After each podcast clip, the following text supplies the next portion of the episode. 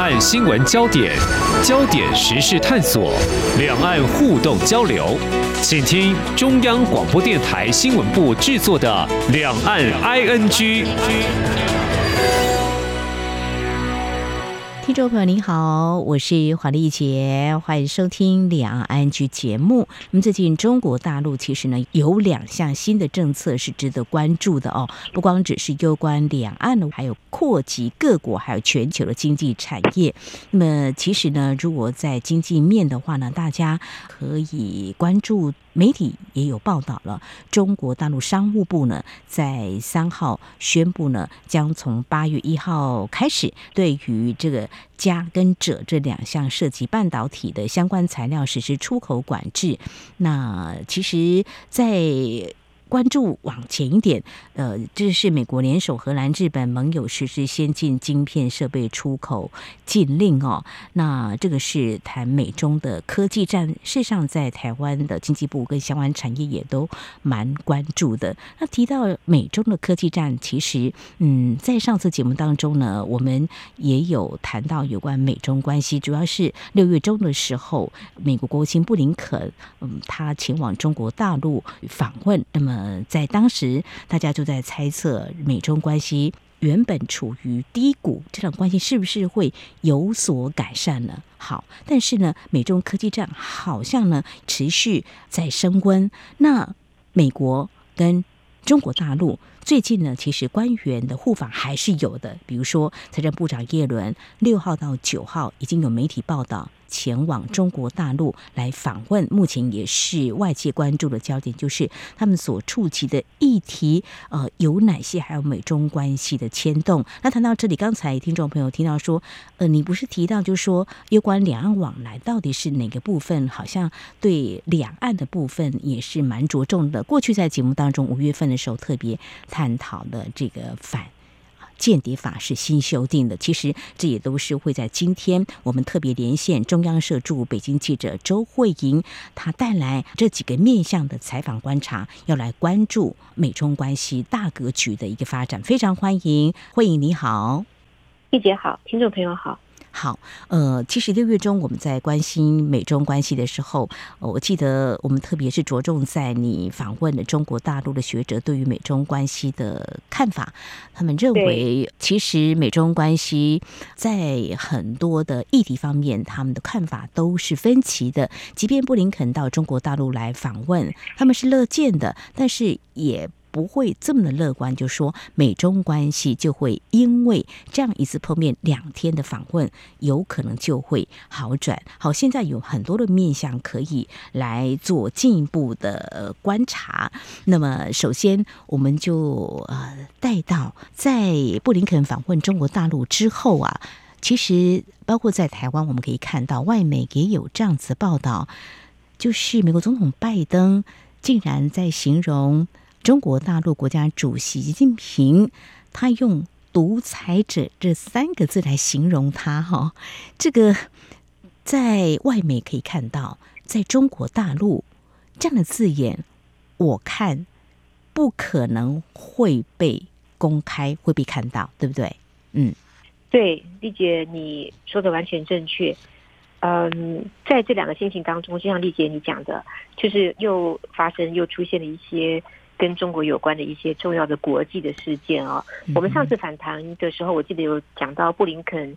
他来北京访问，就历经波折，终于可以来访问之后呢，那中国政府还有中国体制内的学者，他们都认为，哎，这对中美关系来说是一个契机，两国的关系可能可以开始和缓了。嗯嗯，结果至少是中国这边没有料到，就是布林肯前脚才刚走，美国总统拜登。他之后就在加州旧金山的一场活动中，就是脱口而出用“独裁者”这三个字来形容习近平。这个对中国来说其实是非常严重的事情。呃，这个事情一发生之后呢，就有外媒在中国的外交部针对这个有提问啊。他们的外交部发言人毛宁当时回应的非常强烈，他说：“这是非常荒谬，这是非常不负责任的言论，而且是严重的违背外交礼仪。”啊，侵犯了中国的政治尊严。那中国大陆呢，对这个就是坚决的反对。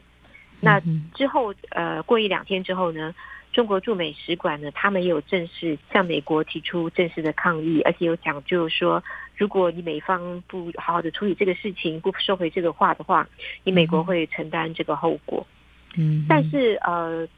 似乎现在好像还没有看到后果，就是我们待会会讲啊，因为美国的财长耶伦他最近又要来中国大陆访问了，嗯，那就是有一个很有意思或者说很值得观察的点，就是说哈。拜登讲习近平是独裁者这个事情呢，嗯，就是中国外交部还有中国驻美使馆他们的反应是很强烈的哈，措辞都很激烈。但是这个事情在中国大陆的媒体，在中国大陆的网上其实是都看不到的，因为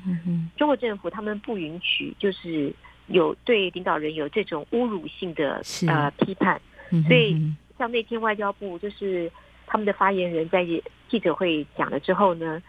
因为外交部通常他们记者会之后，他们就是稍晚过了几个小时之后的话，就会把呃当天什么媒体问了什么问题，然后发言人怎么回答，就会登在外交部的官网上。是，但是那一天呢，我记得就登了两个问答，没有这一题。那是外媒披露了之后呢，外界才知道，就是说哦，毛宁当时的反应是这样子的。如果外媒没有披露的话，这个事情基本上就是就消音了。哦，是，嗯，刚刚提到就五入元首在中国大陆，这可是大不敬，而且如果严重的话，不晓得会怎么样来处理。不过重点在于，那美方呃会不会有进一步的动作？中国大陆所期待的哈，我会比较好奇，就是美中关系会不会因为这样子的情况会越来越恶化？对，对，因为现在外界关注的就是因为从上次布林肯来了之后呢。嗯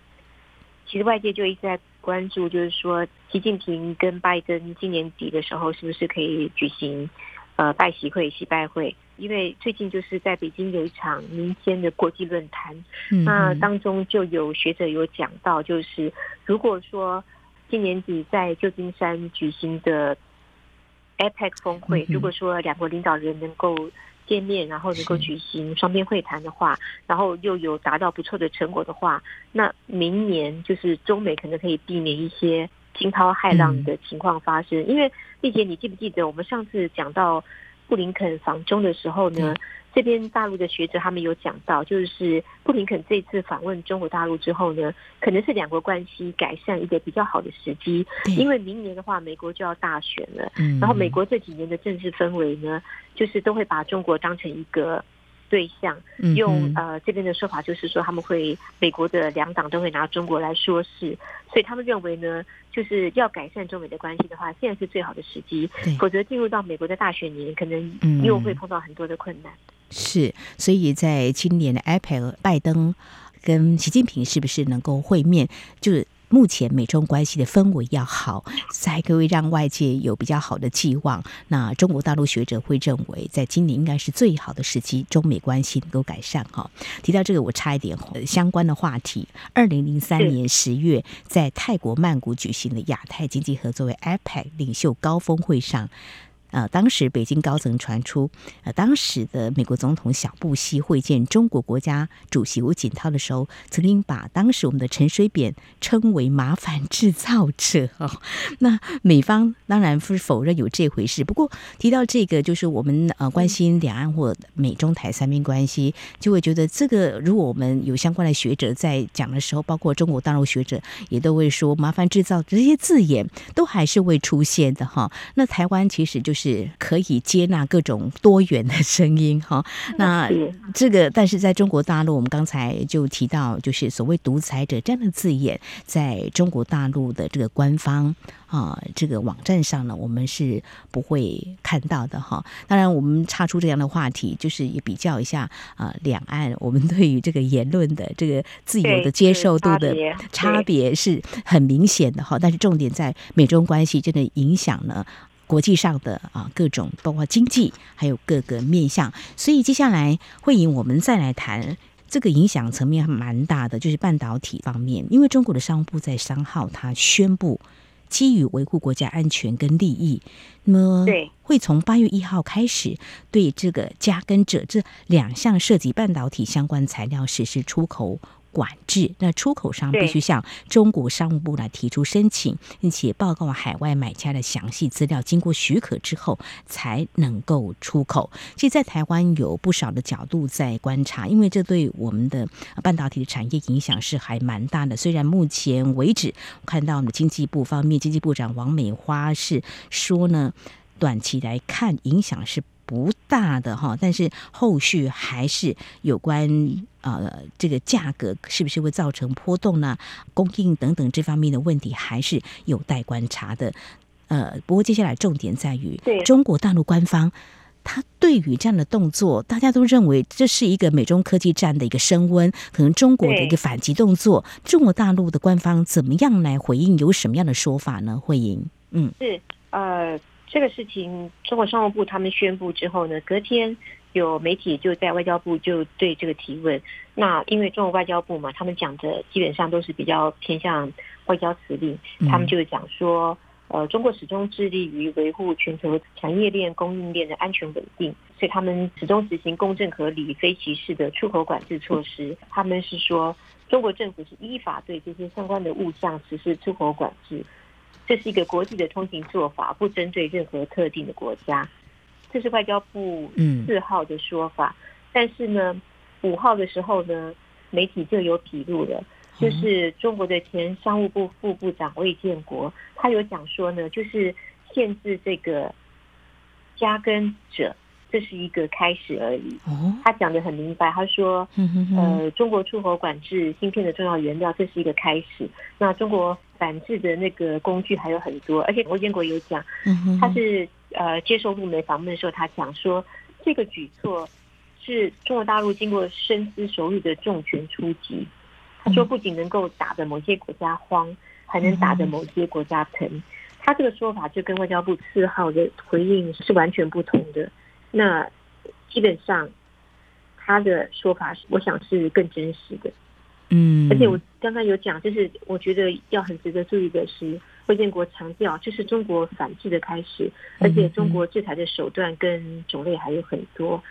那他是讲说，如果说西方国家像美国、像欧洲，他们对中国技术建设继续升级的话，中国的反制措施也会进一步的升级。嗯，看来中国大陆的这个回应呢，力度还蛮强的，态度也非常的强硬哦。那后续的影响真的值得关注。看来美中科技战就是美国也不示弱，中国大陆也是。那这样子这个美中关系的氛围。会好吗？大家可能会更捏一把冷汗哈。像这种情况，美中科技战哦，大家会认为说持续的打来打去。但是接下来啊、我们要来谈的面向要谈，到底要谈些什么？就是刚才我们也告诉听众朋友，就是美国的官员。到中国大陆来访问，那么事实上，其实美中关系的对立，那么这两三年都是如此的。但是，其实，在各层级的官员的会面还是都有的，包括在呃商务部门也是有的。像五月份的时候，商务部长雷蒙多，还有副国务卿呃卢兰，还有贸易代表戴琪。也都有跟中国大陆的官员啊有过商谈。那么接下来要谈的是美国的财政部长耶伦，他有可能啊会会见副总理何立峰。那么这是在啊六号到九号，媒体已经证实了哈。那么在谈这个之前，或许会赢又来告诉我们，就是其实。中国大陆驻美国的大使其实已悬缺一段时间，可是最近确立了他去履新。其实美中关系也有可能他们之间会有些摩擦，但是基本上还是尽量会去管控他们的分歧。这样子的一个情况要怎么样来观察？有紧张是边打边谈的一个概念吗？嗯嗯，对，就是呃，中美关系就是让外界觉得说他们就是在。呃，打打谈谈，谈谈打打。嗯嗯，因为像美国一直讲说，就是中美关系需要设置护栏，不能就是万一发生了什么事情，真的是呃不可收拾的。嗯嗯，对。那像刚刚丽姐你有讲到财长叶伦嘛，他是六号到九号要来。嗯，对，看似就是他们在打的过程当中，哎，但是叶伦又要来访问中国。他访问北京可能没有像国务卿布林肯，就是两个星期之前访问北京受到这样子多的关注，但也是一趟非常重要的访问。在他来之前呢，美国媒体就问了很多的官员，就是说，哎，这次叶伦来，那准备谈什么呢？那可能会达到什么样子的效果？他们的官员是也讲得很坦白啦，嗯，他就说，嗯，他们不预期会有一些什么突破。那他来的话，当然就是两个大国的交往，当然是要来访问，要来谈，总不能够就是说，哦，就老死不相往来嘛。嗯、那这次一轮来的话呢，就经济恶化。我们知道，就是说中美两国这几年，从前总统。川普开始，中美的经济之间有很多的问题。那美国官员讲，就说叶伦这趟来的话，也是为了中美之间经济恶化设一些底线。嗯嗯。但是像我刚刚讲了，他们的财政部官员也讲，他们不预期会取得一些重大的突破。但是在叶伦来之前呢，他在美国的时候有跟中国驻美大使谢峰他们有碰面，他们自己讲说是进行了一场。坦诚而且建设性的对话，那双方就是对这次他来访就做了一些期待。就说叶伦他访问中国大陆，外界会很多的猜测，到底会触及什么样的议题呢？当然，有关财政方面的问题，在台湾其实有蛮多的观察的，包括人民币的汇率啦，或者说呃有关财经方面的焦点。慧颖，你在中国大陆那边，他们官方所释放出来的讯息，可能会触及什么样的议题呢？反间谍法也有可能吗？我看有一些媒体的报道是，或许有可能会针对这个议题来进行一些讨论。对，呃，外界最近都很关注中国大陆新修订的反间谍法，嗯，一月一号开始施行的事情哦，因为这个听起来，嗯，其实很吓人，也是因为这样子，就是美国最近又对呃美国民众就发出旅游警告，其中就是美国跟澳门。我记得是被列为三级，那香港本来好像就是被列为二级，哦，他们就警告，就是说来这边可能就是要小心啦，哈，不能去拍，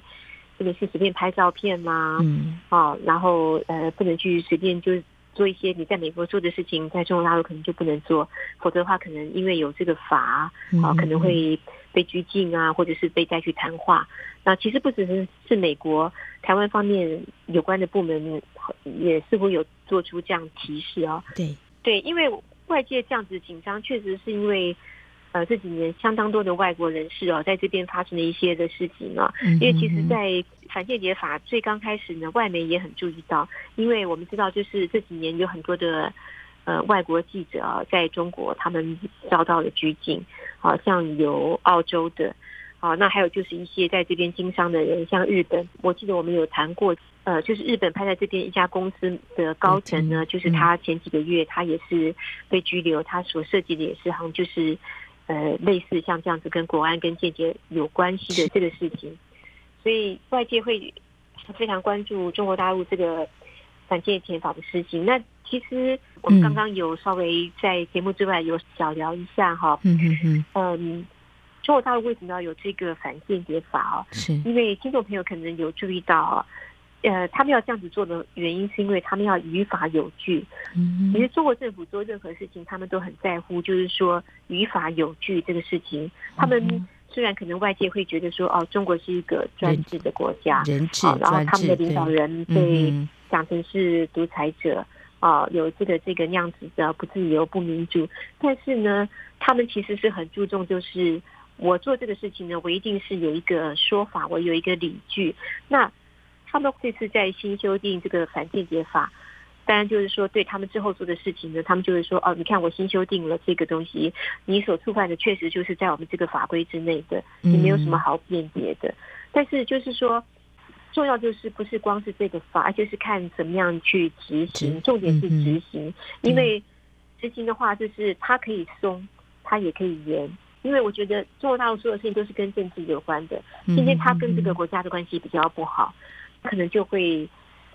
呃针对一些事情。我们知道，就是说这个间谍行为，就是是一个在国与国交往之间是一个正常的行为，甚至包括商业间谍，这个都是有的。嗯，那其实很多中国大陆官方他们其实并不是不掌握，好，他们有时候就是在等，嗯，那这个当中有涉及的原因很复杂，其中一个原因就是政治的关系。嗯，两国关系好一点的时候呢，他们可能是一种处理的方式。两国关系今天如果说是呃水火不容了，很多矛盾已经浮上台面了，是那中国政府又是另外一种处理的方式。所以他们有这个法的话，他法在手中，就像是外界对这个法的批评。我注意到了，就是无国界记者也对这个法有很多的批评，说这个法条非常的笼统，呃，就是非常的不明确。啊、呃，包括譬如说，在中国大陆如果收集一些经济的数据相关的一些什么资料，但是如果说中国大陆觉得说触犯了他们的一些国安的范围的话，这个就是涉及到间谍法。对，问题就是在说。看似笼统的条文对他们是有利的，嗯哼，当然以他们的国家利益来说的话，我们可以理解对他们来说是有利的，但是就是说，呃，我们。被执法的这些对象就会显得有点不安，所以外界会担心，就是说，包括一些企业人士在前往中国大陆的时候，是不是可能会面临一些未知的风险？因为这个反间谍法它新修订嘛，其实我也简单做了一些对照，就是在之前的法令跟后来，其实多增加很多，非常非常细，还有给予这个执法者蛮多权利的，所以就说，当然一个国家。他会制定一个反间谍法，就是如同刚才慧玲所提到的，比如有商业间谍法啦，这些其实都要遵守。但是就是怕，就是说在执法上的力度上，他会怎么样来做？所以，那对，就是我们刚刚讲的，理解、嗯、是因为他外界批评他的呃条文很笼统，但是呃，就像你讲的，这个对中国大陆来说是有利的，因为他有这样子的权利，嗯、然后他有这样子的空间，他可以根据有利于。中国政府的情况来执行这个法律，嗯、是是是。我有注意到，就是有一些台湾相关的部门，他有就是提醒，呃，台湾民众就是说，如果到中国大陆来的话，譬如说，其中一点包括不能随便拍照，因为就一个观光客的行为来讲，我觉得拍照是很正常的。嗯、但是在中国大陆，我觉得可能确实要比较小心。当然，像我的话，我来北京驻点，我是一个媒体的身份，我不是观光客。那因为媒体的话，我觉得拍照也是一个基本的工作范围之一。对。那远的不谈，像最近的话，呃，因为台媒就是这几年的话，就是去参加中国外交部的记者会，相对有一些困难。那我前一两天我就去外交部拍了一些照片，嗯，那我门口准备拍照的时候呢，嗯嗯、就被立刻制止。他说：“这位同志。”然后马上就是要求我就是不要拍。对，那我立刻就停止了。但是这个时候我如果没有停止的话，是我可能就会有麻烦哦。这样啊，对，所以拍照，我觉得说真的是在中国我觉得拍照的话需要小心，特别是有一些警察这样子就是站岗的地方，不要去。像我来讲的话，我讲我自己的例子。啊，我没有办法在近的地方拍照，我就到远的地方，因为现在的呃相机功能都很好，我就到对街去拍，好，就是说也不给他们造成困扰，但是也基本上就是达到就是呃我工作的要求。有一次很可怕，就是他们开全会哈，然后那时候叫什么宾馆，我就去拍嘛，而且我就在对面拍哦，是，然后我还是被发现了，然后我就被叫过去，你知道吗？好，过了一个马路叫过去，叫过去之后呢，而且我那时候还没有去办采访证，还好我有带查报证在身上，是啊，我就说啊，我不能拍吗？像是那个什么，嗯，人民日报啊什么我都去拍了，他们就说人民日报。啊，那个是武警站岗，我们这边是解放军站岗，就跟我这样子讲，然后叫我把那个删掉吗？我们现场我们现场呢都是用手机拍这种，那时候还是用那个数位相机拍，我那相机可以拉得很远，盯着我就是叫我把那个照片删掉，删掉，就那个没有什么秘密，你知道吗？是，我就是从外面这样拍，根本没有什么秘密啊，他们就是不准。你看，像我这次去拍外交部。他有什么不可以拍的吗？嗯嗯，但是我这真的是不让我拍，是这样。我在想说，他们允许你可以拍摄动作，是不是他们官方所举办的记者会才可以让你拍个够，拍好拍满，其他的话不准。记者会就是可以禁止拍拍照，我录音啊，甚至我拍影音都没有，都是被允许的。嗯，对对，嗯，对。但是就比如说，嗯、因为你看，像外交部他们那些外面站岗的那些军警，对不对？外交部站岗的应该是。武警，武警，他们其实也不懂什么，啊、他们可能就被交代什么什么的，哦、所以而且他们很机警，我就是拿手机，或者是会假装是在打电话，但其实在拍照，对不对？因为很敏感，但他们就马上就制止我，同志，然后就这样，我就那个，我就吓到，非常的严，嗯嗯嗯，对，OK，真的不一样的这个体制哈。所以呃，慧颖是累积的相当丰富的经验，知道中国大陆所谓的于法有据，其实他们的执法方面，我们自己呃。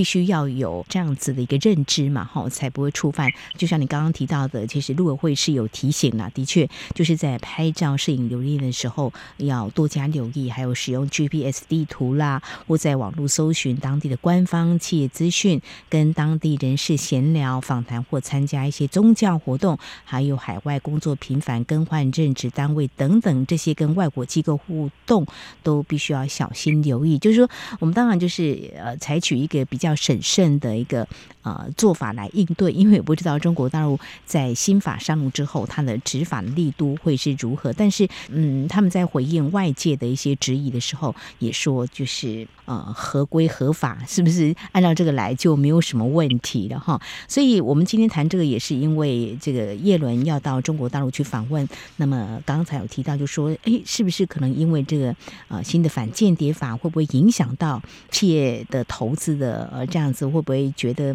好像处处有人监控的感觉哈？就会触及到这个，所以未来的几天呢，我们是可以来观察美国的财政部长叶伦跟中国大陆的官员在会面的时候，到底会触及哪些议题。总之，目前看起来就是美中关系的一个发展呢，就是一个打打。谈谈的一个状况，那就是最后请慧莹来谈你的观察，就是说，哎，叶伦这一次到中国大陆访问，那么其实有整整四天的一个时间，那重要的观察的面向，它的意义呢，到底是什么呢？就说，其实美中双方还是希望能够有机会针对一些问题坐下来谈嘛？是吗？对，我们刚刚讲到，就是美国官员对叶伦这次访问。北京的一些期待，嗯哼，中国大陆他们也有自己，他们也想要像这边的学者他们讲的，包括就是在美国前总统川普时代，那时候中美开始打贸易战，打贸易战之后呢，美国对中国的呃设定的关税的问题，还有这几年就是越来越火爆的科技战，美国在半导体方面对中国的限制，这些应该都是北京方面想要谈的议题。嗯哼哼，好，这是为了这几天我们是可以来继续观察有关美中关系，它所影响的层面是非常广泛的哦。所以在今天非常谢谢中央社驻北京记者周慧莹带来这方面的观察，特别呃，在叶伦跟中国大陆官员商讨是不是有人民币汇率或美中科技战，或许也会触及到有关反间谍法，这也是在今天节目当中我们特别去关注的另外一个层面。非常谢谢慧莹带来你第一手的采访。观察，谢谢慧莹，谢谢，谢谢丽姐。好，以上就是今天两岸 ING 节目，非常感谢听众朋友您的收听，华丽姐祝福您，我们下次同时间空中再会。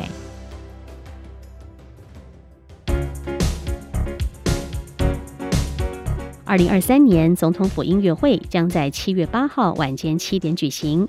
今年音乐会的主题是跨海音。要透过大海的意象，串联这块土地上的多元文化。这场音乐会跨国界、跨语言、跨世代，也跨界共演，要向世界展现台湾多元文化坚韧包容的特性。为了让央广听友也能聆听与观赏音乐会的盛况，七月八号周六晚间十九点到二十一点，央广将与教育广播电台共同联播总统府音乐会的实况。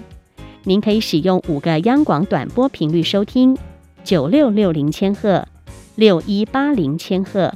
九六八零千赫、九五五五千赫以及九八八五千赫，或是上央广官网、央广脸书粉专收看影音直播。央广的网址是 triple w 点 r t i 点 o r g 点 t w。七月八号晚间七点。让我们一起用音乐来感受台湾丰富独特的多元文化。